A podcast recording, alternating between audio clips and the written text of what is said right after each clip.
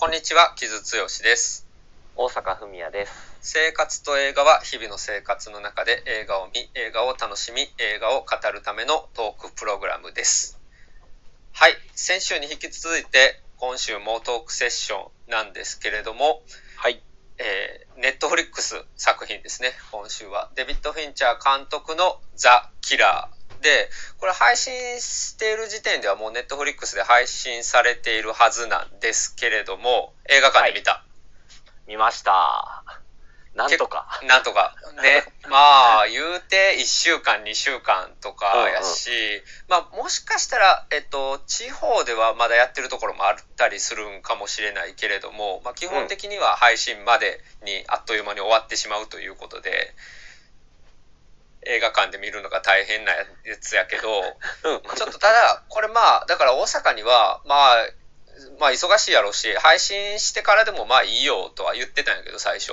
うん。うん、言ってたんやけど、俺が映画館でまあ見て、いや、これちょっと無理してでも映画館行った方がええわっていう意見を変えるといううん。ありがとうございました。ことを、まあもちろん見る前から分かってたことやけど、フィンチャーの映画なので、うん映画館で見た方がいいっていうのはあるけれども、ただ、まあちょっとフィルモグラフィーの中でも、ちょっと屈指で映画館向けの映画やなっていう感じはした。うん。うん。うん。うん。うん。うん。なるほどね。ううんん。うん。ので、まあ映画館向けの映画やったけれども、まあネットフリックスはあんまり大々的にあの上上映してくれないよねっていうのは、そうやね。傷が言う通り、あれは映画館で見るべき映画やと俺も思ったわ。まあ難しいよね。そのバーンスタインのさ、あの映画がありますけれども、まあそういうのもね、やっぱ映画館でやるけど、うん。もうちょっと大々的にやれたらいいのになと思ったりはするけどね。う。うんん。そうそうそう。結構あれやったら年配の方とかも来たりするかと思うので、うん。その辺の上映形式が多分アップル、そのき先週やったキラーズ・オブ・ザ・フラワームーンとかは変えてきてるので、がっつり劇場公開するっていう、なんかそういうのもちょっと変わっていくかもなという潮目を感じるので、まあ、ザ・キラー映画館で今後もう見れる機会があったら見れたらいいなということはちょっと思ったりはしましたね。はいはいはい。っていう、まあ作品なんですけれども、まあデビッド・フィンチャーですね。うん。フィンチャーどフィンチャー昔から好きは好きやね。あの、でも何が好きなんかなっていうのも、なんか、いまいちこう、何か、これですって言えるあれもないけど、やっぱり、セブンから入って、えーっと、っていう割と幼少期に見てたフィンチャーというか、小学校、中学校ぐらいに見てた時からフィンチャーの映画は面白くて好きで、で、まあ、高校大学にはそんなに作品が多い監督ではないけどうん多分全部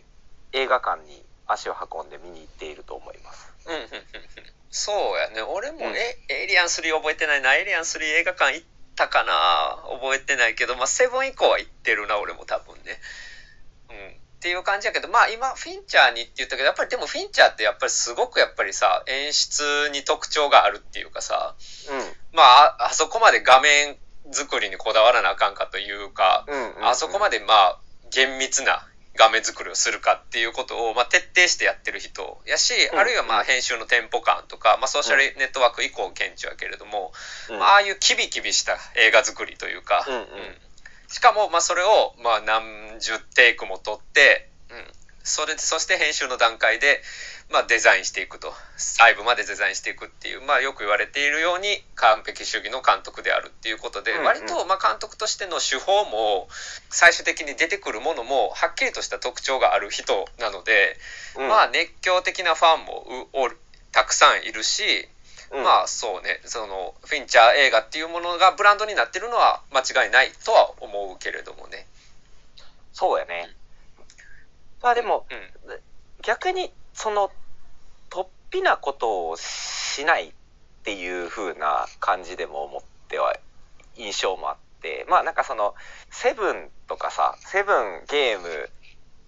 ファイトクラブあたりはまあ割とテーマ的にというかさこうラストでみたいなのはあのあるにしよう。割となんていうかししっかりどしっとしたというか映画を映画っぽい映画を撮るというか人やなっていう風なイメージがずっとあるのは。まあ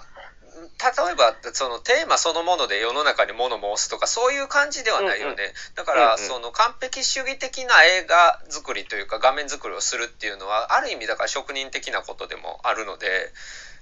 うん、だからその人の思想みたいなものとかをあまり前面に出さない、まああるんやけど思想は。フィンチャーの映画に思想はあるとは思ってるんやけれどもなんかそれをなんかこう観客に押し付けるようなことはしなくてあくまでスタイリッシュに見せるっていうやり方なので、まあその辺もスマートやしかっこいいところではあるよね。うん、そうやね。それが割とずっと徹底してるっていうところは本当にかっこいいところであるよ。うんうんうん。うんうん。特に好きな映画とかある？うーん、そうやな。俺は結構、まあ自分の職業が IT 業界っていうのもあはいはいあると思うけど、うんソーシャルネットワークは結構、あの、好きな映画ではあったね。けあの、なんだかんだで、さ5回とは言えんけど、4、5、3、4回見直してると思う、あの映画は。えー、どういうポイントが好きなんですか？あー、でも、こう、なん、そうやな。まあなんか市民権みたいな例えが出てくる映画ではあるけど、はいなんていうか、ひまあ、なんか、まああの、一人の、まあ、まだ生きてるとか、現役の、あの、経営者の話で、あるっていう、まあトピックの面白さもあるし、それが、こう、自分がいる業界だから技術的なところも含めて分かるっていうところもあるんやけど、うんなんかあのすごいドラマチックなのにすごく淡々と描いてるっていうなんていうかストーリーテリングのテンポ感みたいなのがうん。何回見てもこうなんていうかうーんと飽きないというかあの見てしまうみたいな ところが好きなところかもしれん。なるほどね。うん。なんかあれってさ話自体は割と古典的な部分も結構あるやんか、その青春と、まあ、野心における裏切りっていうさ、うんうん。成功と裏切りみたいなことって割と古典的なテーマを扱っていつつかつまあその実在の人物の実在の話を、うん。うんベースにしてるっていう意味でキャッチーな部分もあるんやけどやっぱ俺はあれって本当にまさに演出の部分というか編集の部分のテンポ感が、やっぱあれが一番インターネットの感覚っていうのを正確にデザインした映画やと思うんやんか俺うんうんうんエンターネット以降の感覚を。おえあのまあテンポのまあ速い映画ではあるよね。うん。そしてもうあっさりと過去が過去になっていく感じ。うんうんうんうんうんうんうん。カットが切られるたびに、前のカットが過去になっていく感じ。っうんうんうんうんうん。ていうのがなるほ、どね。あ、これ、これがインターネット時代の映画なんやっていう感覚がすごい当時にあって、うんうんうんうんうん。なるほどね。だからその行き届いたデザイン性うんうんうんうんっ。ていうのを、割とそのオーソドックスな話でやってるっていうスマートさに、まあ俺はあれは痺れたっていうのは結構大きいかな。なるほどねソ。ーシャルネットワークに関しては。うんうんちなみに傷は？俺ゾディアックです。ああ、そうやね。それはずっと言ってるね。俺ゾディアックなんですよ。今ももしかしたら全フィルモグラフィーで、まああそこがターニングポイントと俺が思っているところもあるし、うん結構何かと好きっていうのはあるかな。なんかまあ70年代の感じが好きっていうのもあるんやけど、やっぱりデビッド・フィンチャーってその細部までこだわり抜いてデザインするっていうがゆえに、えっ、と、割とちょっと窮それが窮屈さになってたところもあると思うやんか、じょあの初期作品って。えーセブン、うんうんセブンファイトグラムクラブあたりの何かその閉じなければいけない。なんか完結しなければいけないっていう窮屈さが、うんうんうん同時にあると思っててそれは快感でもありつつ、うん、ちょっと俺にとっては物足りないところでもあったんやけどうんうん。ゾディアックはそれがやっぱり現実世界に開かれてる感じがあって、なるほど。うん、あのフィンチャーの不気味なサイコスリラーっていうのが、まあ、現実っていうか、まあ、フレームの外やね。だからフレームの内側で完結するんじゃなくてフレームの外に侵食してる感じっていうのがゾディアックにはあって割と長長尺でね長い尺をかけてフレームの外にまで不気味さっていうのが侵食するっていう感覚があってあこれはフィンチャーやっぱりこういうこともできる人なんやっていう感じがすごくあるし今も俺は結構1番か2番ぐらいに好きっていうのがあるのとあともう一本はあえて言うならマンクがはい。フィンチャーの中では結構作り手の情緒が見える作品やったなっていうところで、うんうんうんあの結構エモーショナルな部分も含めて割と好きやし、その映画を作ることっていうことに関して、こんなに割とストレートな情熱を持ってる人やったんやなっていうのが結構大きかったかな。その2作です。ね、なるほどね。だから、まあ、今回ザ・キラーが、まあ、グラフィックノベルで殺し屋、えー、原作で殺し屋の話っていう、まあ、ネオノワールと言われてるらしいけど原作も、うん。えっ、ー、と、アレクシス・ノラン・マッツっていう、えー、ペンネームがあって、あと、リュック・ジャカモンという人と二人でやってるザ・キラーという、まあ、バンド弟子ね、フランスの漫画なので、グラフィックノベルなので、の原作で、まあ、ネオノワールを、えー、映画化するって聞いた時に、まあ、あまりにものあのフィンチャーやなと思って、まあ、それはそれで、うん、まあなんか職人的に徹してるんかなと思ってそっち方面で楽しみって感じやったかな。だから、うんうん、マンクとはやっぱりやっぱ違うものになるんやろうなっていう感じで結構楽しみって感じやった俺は。なるほどね、うん、俺はなんおまあ俺もでも、うん、なんかそそこまでは考えてはなかったけど、うん、まあ普通にあの予告編がかっこよすぎるよねっていう。でこれがフィンチャーなんだってまああのあそこの予告編に映ってるマイケル・ファスビンダーが死ぬほどかっこいいと。もうこれは見に行くしかないっていうふ見に行くしかない見るしかないなっていうふうな感じで、まあ、見た見ようかなと思ったって感じ、うん、そうやね。でまあどうやった実際見て一番何が面白かったというか一番どういうところが良かった？いやもうだから俺はプロフェッショナル対プロフェッショナルの戦いっていうのが、ただひたすら描かれるっていう話であるっていうところの割とテーマにグッときたっていうところもが一番大きくてあとはまあもうフィンチャーの映画っていうのがもうオープニング始まった瞬間からもうフィンチャーの演出ですっていう。ここから最後までずっとフィンチャーの映画やなっていうのをまあもうずっと楽しみ続けるっていうその2点でまあ両方とも最高やなと思ってみてます。なるほど。なんかまあこれ、まあ、エリック・メッサーシュミットっていう人が撮影監督に入っていて、まあ、フィンチャーの映画とかも担当しているので、まあ、フィンチャー組って感じ脚本もアンドリュー・ケビン・ウォーカーなので、久しあのえー、まあ、そういう意味でフィンチャーの知った人っていうのでやっててフィンチャーの演出っていう感じやねんけどただ今回このその画面作りに関しては結構そのグラフィックノベル原作の画面作りっていうのも参考にしてたりとか、そのまま、まあ、援用したりしてるところもあるらしいです。あ、そうなんや。うん。だからそういう意味では結構新しいフィンチャーっていうところもあって、うん、なんかそれまで小説をねあの映画化することはあったけれどもやっぱ漫画が原作って、うんうん、漫画ってやっぱりもともとビジュアルがあるものやから、うん、うんうん、それを、まあえまあ、フィンチャーまでになったらさその漫画から離れても全然文句は言われへんとは思うんやけれども、ただその漫画の雰囲気っていうのをちゃんとあの守ってるっていうか踏襲してるっていうやり方も入ってるらしいのでまあ俺読めてないんやけども、うん、うんなんかそういうところはフィンチャーの新しい風として入ってるっていう、まあ、分析はあるみたいやけどね。ああ、なるほどね。うん、なんかでももう、照明の感じとかさ、まあね、画面のつく、あの、本当にさ、あの、街灯のさ、あの暖色と闇をさ、こんなに綺麗にというか、うまく見せる人いるのっていう感じのさ、画面の作りとかさ、ああ、フィンチャーって感じで、あのそこは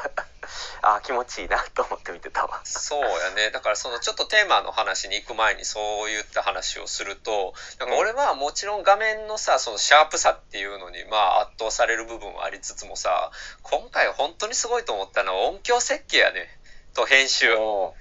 うリズム感っていうかあとまあそのあれの音楽とかも劇版とかも含めてね。その、うん、まあノイズ混じりの、うん、うんトレント・レズナーとアッティカス・ロスのいつもの、えー、コンビでやってる音楽の、まあ、ノイズ感とか、まあ、ちょっとデジタルの感じとかアンビエントの感じとあとは銃の音とかアクションの音とかの全体に分ける渡る音響のリズムとあとモノローグのリズムとっていうののもう本当にねすっごくよくできた音楽を聴いてるようななるほどね、うん、ものすごく編集感覚に優れたヒップホップを聴いているような感じに近いというか、なんかもうそれに浸っていたいなっていう感じで、で、音像としてももう立体的に聞こえるっていう感じになっていて、これはちょっとやっぱり、ここが俺やっぱ映画館で見るところの一番のポイントかなっていう感じはした。うんうん、まあそうやね。あの、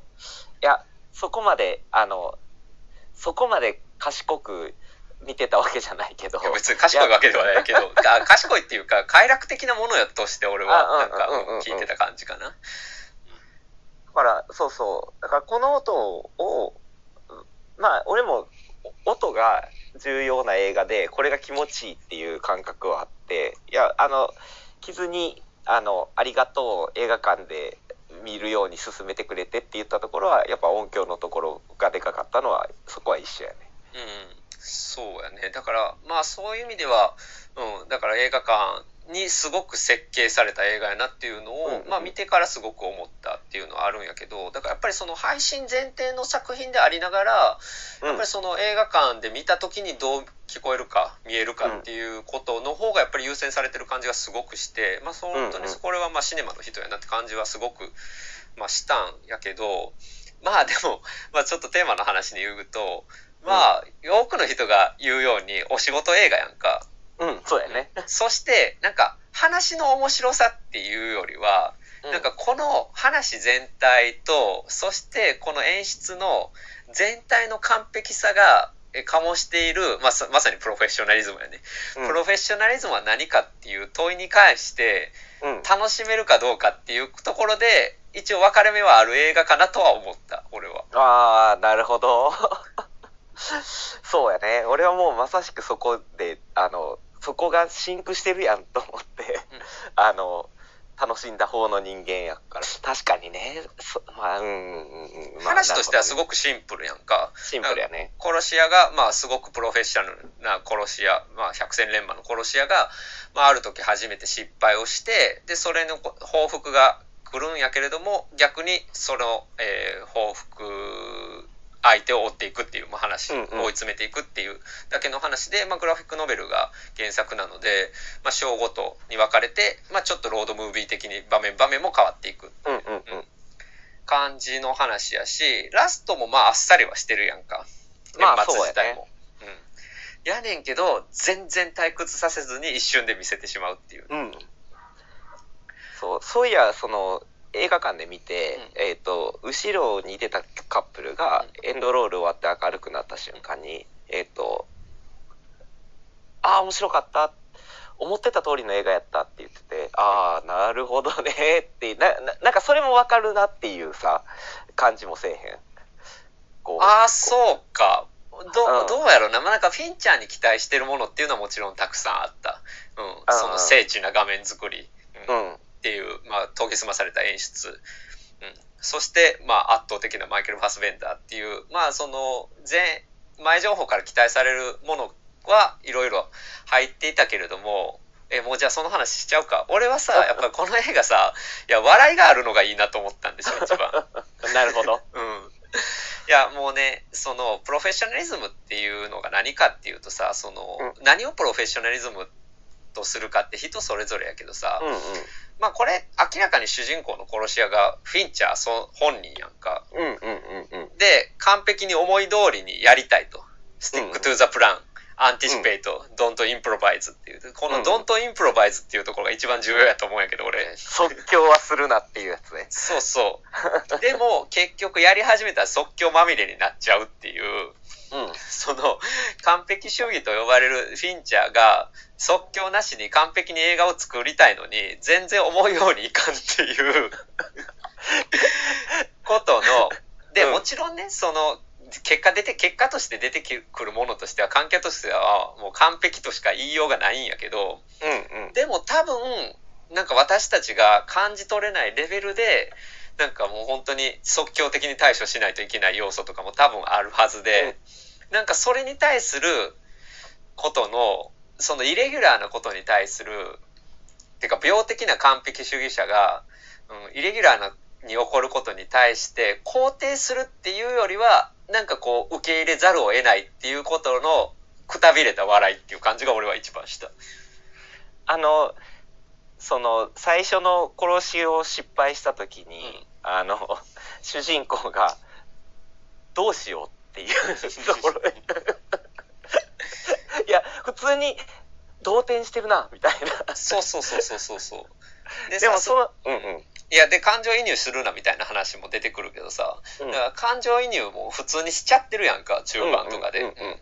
だからそういうふうにすあの全然思い通りにいかないですよね完璧に作ろうと思っててもっていうところの、まあ、一種のなんかセルフギャグみたいなところがあるような気がして俺はああなるほどねそこが一番面白かったああ、なるほどね。ああ、そう、そうか。それは確かに言われるとそうやな。なるほどね。いや、俺は結構さ、いや、その、プロフェッショナリズム、主人公自体のプロフェッショナリズムと、フィンちゃんのプロフェッショナリズム重なってるなっていうところは、同じ風に思ってたんやけど、プロフェッショナルっていうのって、結構自己意識が、の部分が多くて、で、自分がプロと思うか思わないかみたいなところが大きいよねっていうのをただひたすら独白でそのなこう迷いをずっと言い続けるっていうところの例えばさ NHK の「プロフェッショナル」とか見てても、はいはい。あれそ外側の話外側から見た話やけど、結局そのその対象の人は実は内側で自分がプロなのかプロじゃないのかっていうところの葛藤にずっと生き続けてるっていうところがフィンチャーとシンクしてんのかなと思って。俺は見てた。うん、えそのプロフェッショナルって大阪が言うところのプロフェッショナルって何？うーんと、そうやな。まあ、なんか、まあ、自分の職業への完璧さへのこだわりを持ち続けること、それが叶わなくて、うん。なのかなっていうふうに、この映画を見た後の、にいろいろ考えた中では思う。なるほどね。いや、でもさ、もうちょっと現実な仕事を、まあ、これ仕事映画的な側面もあるからさ、仕事の話をするとさ、仕事で失敗をした時にさ、あんなに失敗にこだわってたらさ、うんむしろさ、それってちょっとプロなんだろうかみたいなところは、俺は思うわけ。ちょっと。なるほどね。うん。もうあれって一応その恋人に対する復讐みたいなこともあるかもしれへんけど、俺はやっぱりそれ以上にし自分が失敗してしまったっていうことをどのように納得するかっていうことにあまりにもこだわっているように見えて、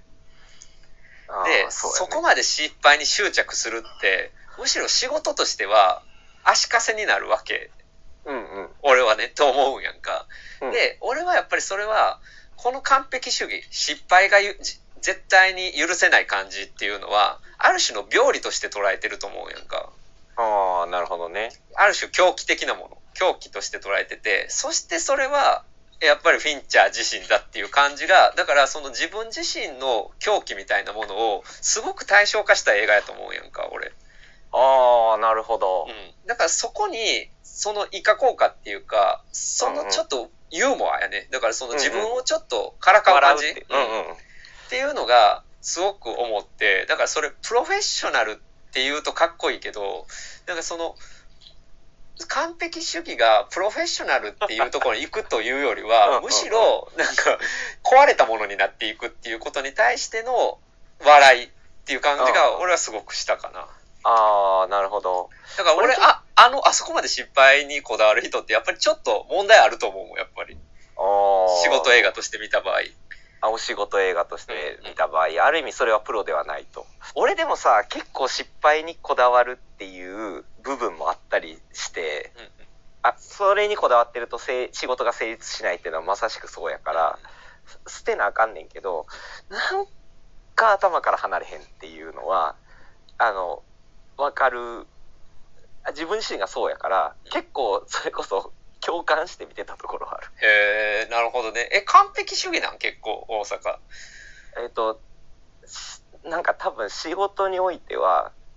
そういう側面があるんかもしれへん。ああ、なるほどね。うん、いや、だからまあ、これは話難しくてさ、フィンチャーの場合はさ、特にそのアートを作ってるっていう部分もあるしさ、うんうん。だからそのし実務的な仕事あの日々の生活の糧をか、あの稼ぐための仕事をやったら例えば70点80点で納得するこことこそが大事みたいなこともあるんやけどうんやっぱりその作品を作ってる以上そして完璧主義にこだわるのであれば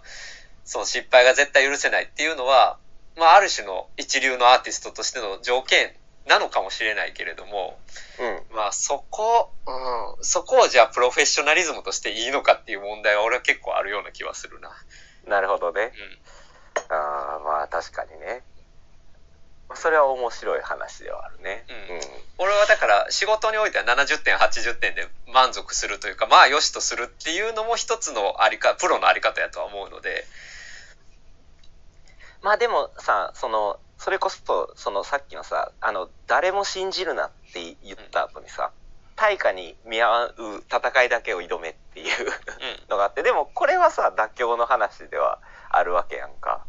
ある意味、その対価、要は報酬っていうゴールに対して、要は、とりあえず9大点得れればいいという話でもあって、だから、いや、そうかな。だから納得できない仕事をするなってことやろ、でもそれって。自分にとってね、うんなるほど。うん。そうね。まあ難しいな。悩ましいなと思った。今、結論ないわと思った。うん、まあだから一種の仕事論としての、うんまあ映画として見た場合に、この完璧主義をどう捉えるかっていうのは結構見る人によって変わってくるなとは思った、俺も。うんうんうんうん。まあでもさ、もういもう一個あってさ、これだからその、ここで言う主人公の持ってるプロフェッショナリズムを追求したとすると、その人ってどんどん孤独になっていくっていう話でもあるかなと。そうそうそうそう。うんで、で、結局さ、その、この映画で言うとさ、まあ、割とラスト、あの、それこそフィンチャーの画面構成っていうところの中で言うと、結構一番俺は良かったシーンがティルダ・スウィントンとの会話のシーンやなと思ってたんやけど、まあ、あそこの会話ってさ、特に革新的なことっていうか、マイケル・ファスビンダー全然喋らへんねんけど、うんうん。まあ、あそこって、まあ、唯一同レベルのことを考えている、同じラインにいる人だからこその共感があるよねっていうのが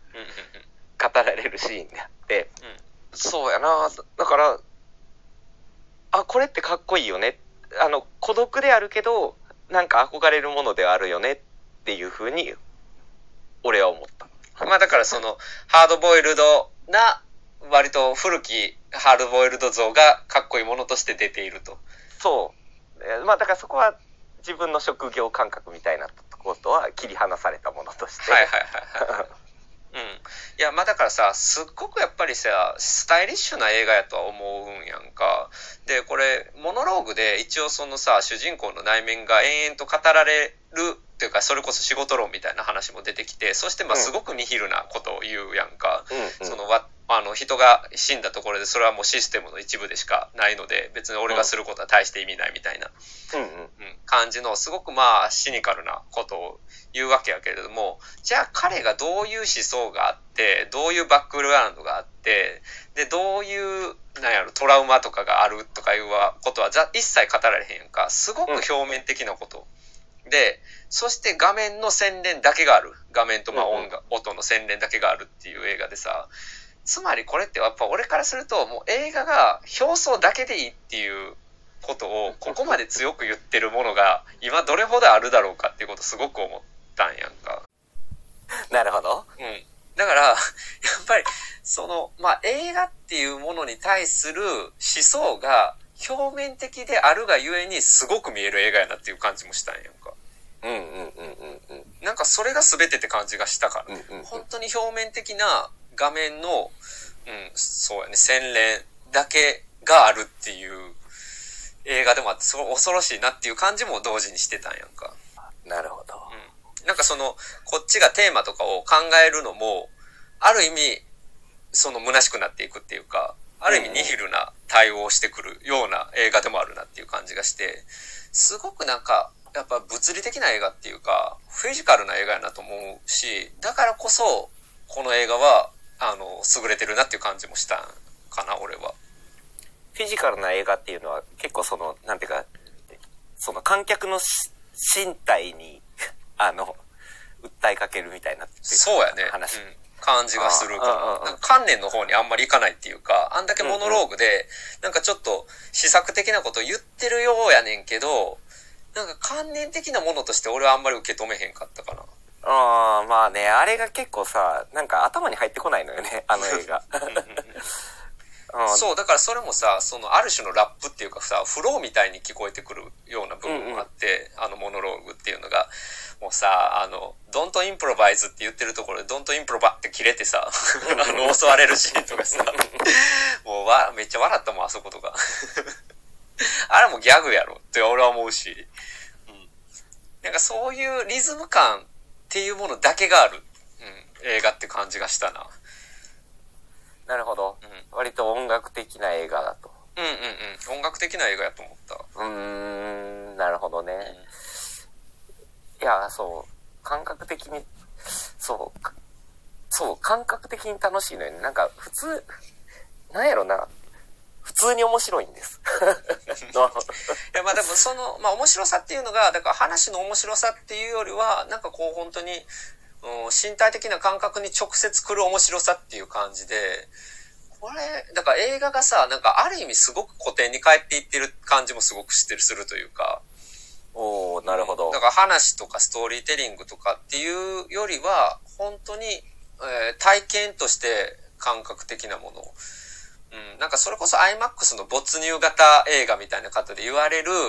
うん。うん、感覚とはまた違って、本当になんかこう、圧倒的なものがただうそこにあるっていう感覚。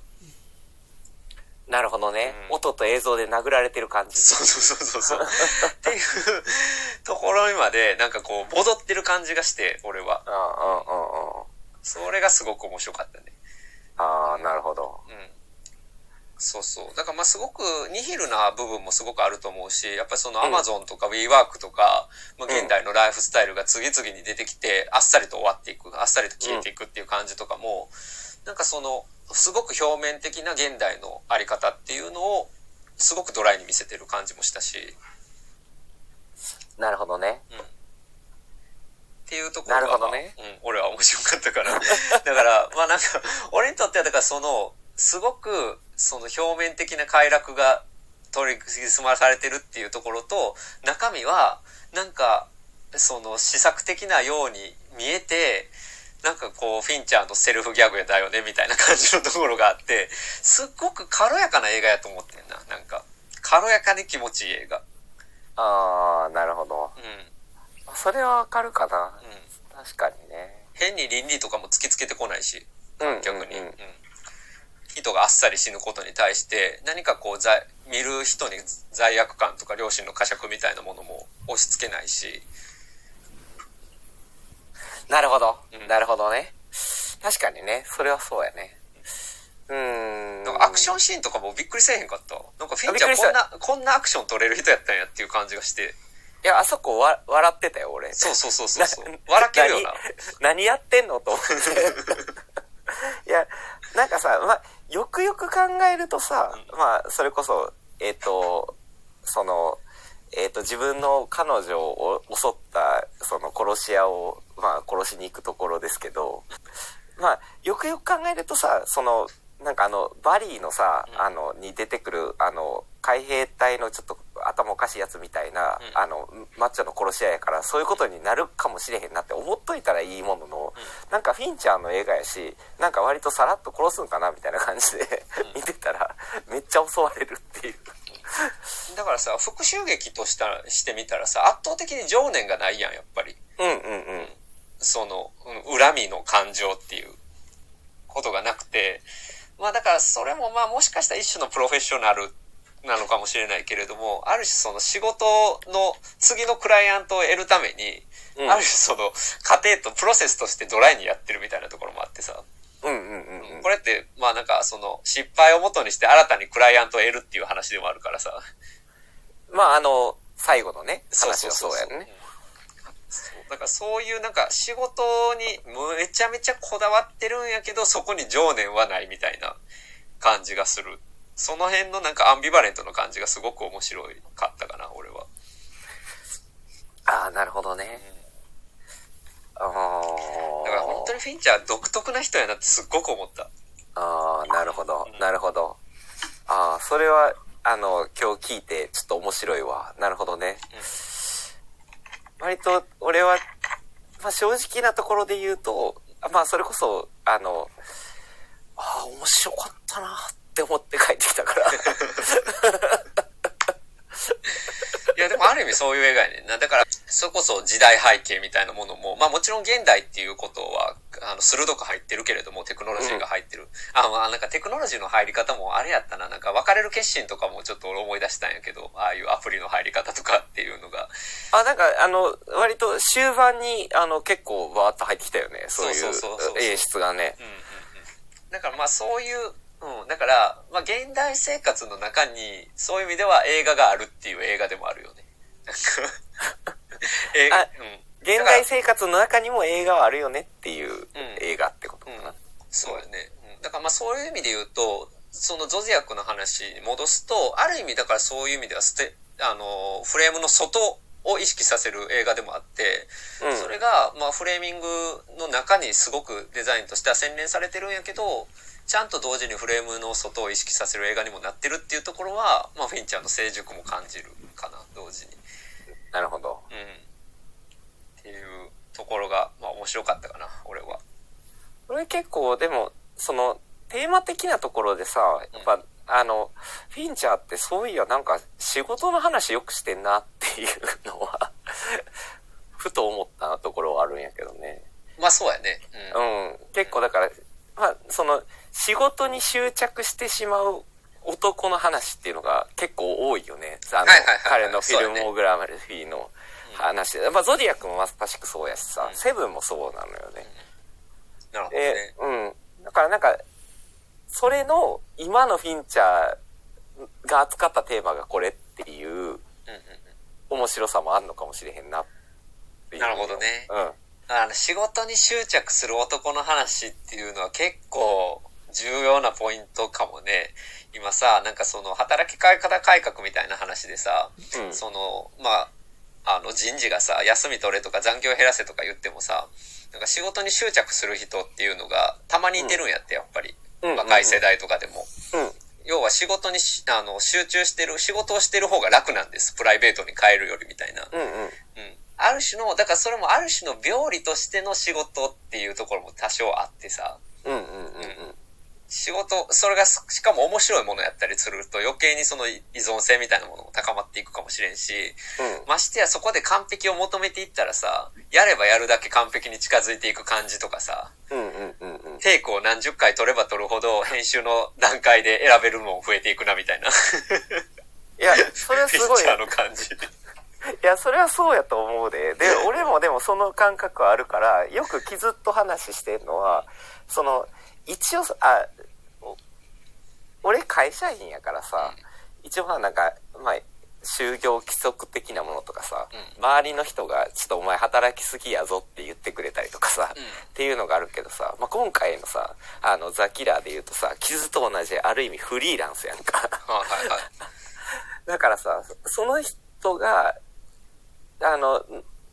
の方が、よりその、びその、仕事に執着していくっていうモードになった時に、うんその、どんどん深みにはまっていくとかっていうところはうんうんうんうんいや、だからそれで言うと俺はもう全然、あの、完璧主義者じゃないので、まあ、ここだわりあるとこはめっちゃあるよ。こだわりあるとこはめっちゃあるけれども、ある種、うん、なんか好きとか、えー仕事の隙間みたいなところとかの方が面白みがあると思っている節はあるので、うんうん。飛躍とかね。うん。なんかそういうところにあるので、だからフィンチャーとはやっぱ違うとは思う。てかまあ、あんな超一流の人相手にするのもあれですけど、うん。でもまあやっぱ細部までこだわりに行くっていう感じのスタイルとは自分は違うので、だからやっぱフィンチャーのあり方っていうのは、やっぱり異様やとは思うよ。やっすごく。なるほどね。うんなんかそれで思い返すのがさ、あの映画の中で、あの独白の中でさ、あの、その、し絞り込めっていうのが出てくるんやけど、うん要は、あの、自らこう視野を狭めろみたいな、その集中するために。うんうんうん。なんか、あれってでも本当に、あの、なんていうか仕事に執着していくと、どんどん視野が狭窄していくから、ああの、傷はその辺のバランス感覚絶妙なんやろうなって。いや全然そんなことないですた。全然そんなことないですよ。もう本当に、あの、の、仕事溜まってるから、ず全然、全然、あの、プラン通りに行ってないですからね。あの、インプロバイズばっかりですよ。インプロバイズばっかりですか インプロバイズばっかり。でもこれさ、俺彼氏と映画館で見たんやけどさ、うん。見、見終わった後彼がさ、もうあいつ全然なんか、あの、全然思い通りに行ってへんやんけ、みたいな感じでさ、うん まあ、のんきな人からしたらそういう風に見えるわけよ、別にさ。なんかあんな偉そうなこと言ってるくせに。そうそうそうそうそうそう、もっと手際よくやれよ、みたいな。だからそ、そういう、なんか、うん、感じがしたな。なんかこう、そういう、うん自分では完璧主義なつもりやねんけど、周りから見たら好きだらけっていうのを、ある種の笑い、ユーモアとして入れてる感じ。っていうのはいいなと思ったし、なんか俺からしたらザ・スミスも、うん。ある意味ちょっとユーモアやと思うねんな。ああ、それはさ、ど、どう、どういう意味で俺ちょっとそのスミスの文脈にそこまでじゃないから。うん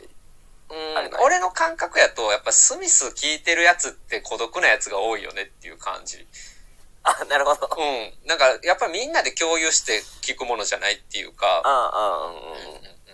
なんか、まあ、そのスミスが彼の情緒的な部分を代弁してるってほどでもないと思うやんか、この映画に関して言あ、うと。そんな感じがするよね、それは。ううんん。じゃなくて、なんかその、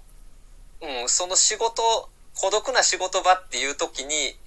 適した音楽っていうのがザ・スミスっていうことの一種の、うん、ちょっとシニカルなユーモアやと思った、俺は。うーん。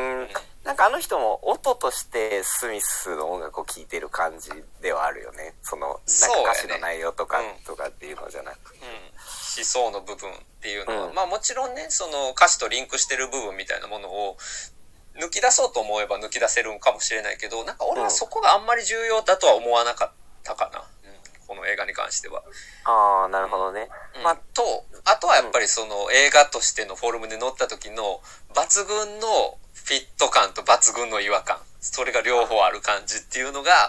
まあ、洒落てるなっていう感じではあったかな。ああ。まあでも確かにね、あの、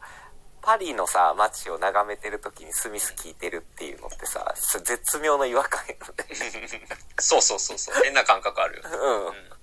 しかもさうん、あれ、あ、そうそうそう。あの、あれもさ、スミスを聞かせないやんか。その、こ打つ場面ではね。う、打つ場面でもそうやし、その、すすごい、その、イヤホンの外側から聞こえるような流し方をしたりとか、うんうんうんあの、まあ、普通に、あの、ガツッと流すっていうのをバンバン切り替えるっていうので、うんスミスの音楽に、あの、なんていうか感情が乗るっていう観客側も、っていうのはないよね。そうやね。まあ、ある意味エンドクレジットの時に、ちょっとそういう情緒的な部分も、うん出るっていうのも、まあ、粋やなとは思ったけれども。なるほどね。ということでね、まあ、俺はすごく楽しい映画やったね、これは。本当に。ああ、なるほどねこんな。スカッとする映画を久しぶりに見たなっていう感じがして、なんか軽やかやと思った。ああ、なるほど。うん。いや、なんか俺は、あの、そう考え、そういう感覚で帰ってきたけど、なんか喋んねやったらなんか考えなあかんかな、みたいな感じで、いろいろ考えたけど、そう言われると、そうやったなっていう感じになりました。うん、まあだから映画っていうものが本当にこれだけ洗練させられるのだっていうことをなんか偉そうじゃなく見せてくれるのはすごく楽しかったなっていう感じかな俺は。なおさらのことでも劇場っていうかん空間で見たい映画ではあるよね、そういう。まあそれはそうやな。うん。うん。っていうことで、まあ劇場でもし地方でやってるところなどがあれば今からでも間に合う方は映画館でおすすめしますし、まあ家とかだったら、まあできるだけ部屋暗くしたりとか、何か画面がシャープに見える構造で見れるといいかなっていう感じの映画ではあったかな。そうね。あとヘッドホンして。ヘッドホンどうなんやろな まあね、でもね、反響。ヘッドホンって頭の中だけの反響になっちゃうからな。うーん、まあでも、あの、それなりの音の大きさで、あの、見ないと、あの、ノイズの感じとかはわからないかもしれへん。うん。まあなんかそのうち爆音上映とかあるといいなっていう感じではありますね。そうね。それは見てみたいですね。はい。ということで、デビッド・フィンチャー、ザ・キラー、二人ともすごく楽しんだ映画だったというはい。ことで、まあネットフリックスでもまた見たいなと俺は思ってうんますね。。俺ももう、あの、すぐにでも見ようかなと思ってます。配信されたら。はい。という感じでした。ちなみにその、ぜこれはちょっと豆情報やねんけど、あの、撮影のさ、エリック・メッサーシュミット、次、マイケル・マンのフェラーリなんですよね。なるほど。これね、すごいなと思って、なんかそういう、すごい撮影監督っていうのが、うん、やっぱりちょっと、この人40代前半ぐらいやねんけど、うん、ああまあ若いね若手、うんうんで出てくるんやなっていうところも含めて、まあ映画っていうのはまだまだ面白くなっていくなっていうのをちょっとこの映画を見て思ったりもしましたね。うんはいなるほど。だからテーマ部分。分、テーマ部分とは違うところでのね、うん。なんか映画の、うん、なんかこう、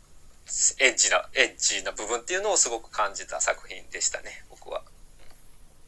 はい。はい。で、これ僕ちょっと仕事の宣伝をちょっとだけすると、ミュージックマガジン11月20日かな？に出る12月号に、えーザ・キラーの短編を、まあ600字ぐらいなので短いですけど書いております。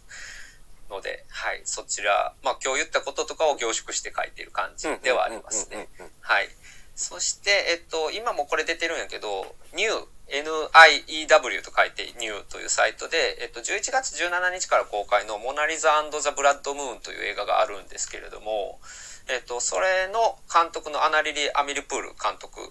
にインタビューしてまして、すごくあのシャープに回答してくれているので、こちらもよかったら見てみて、映画も見てみてもらえればなと思います。うん、これはまあ主人公の女の子が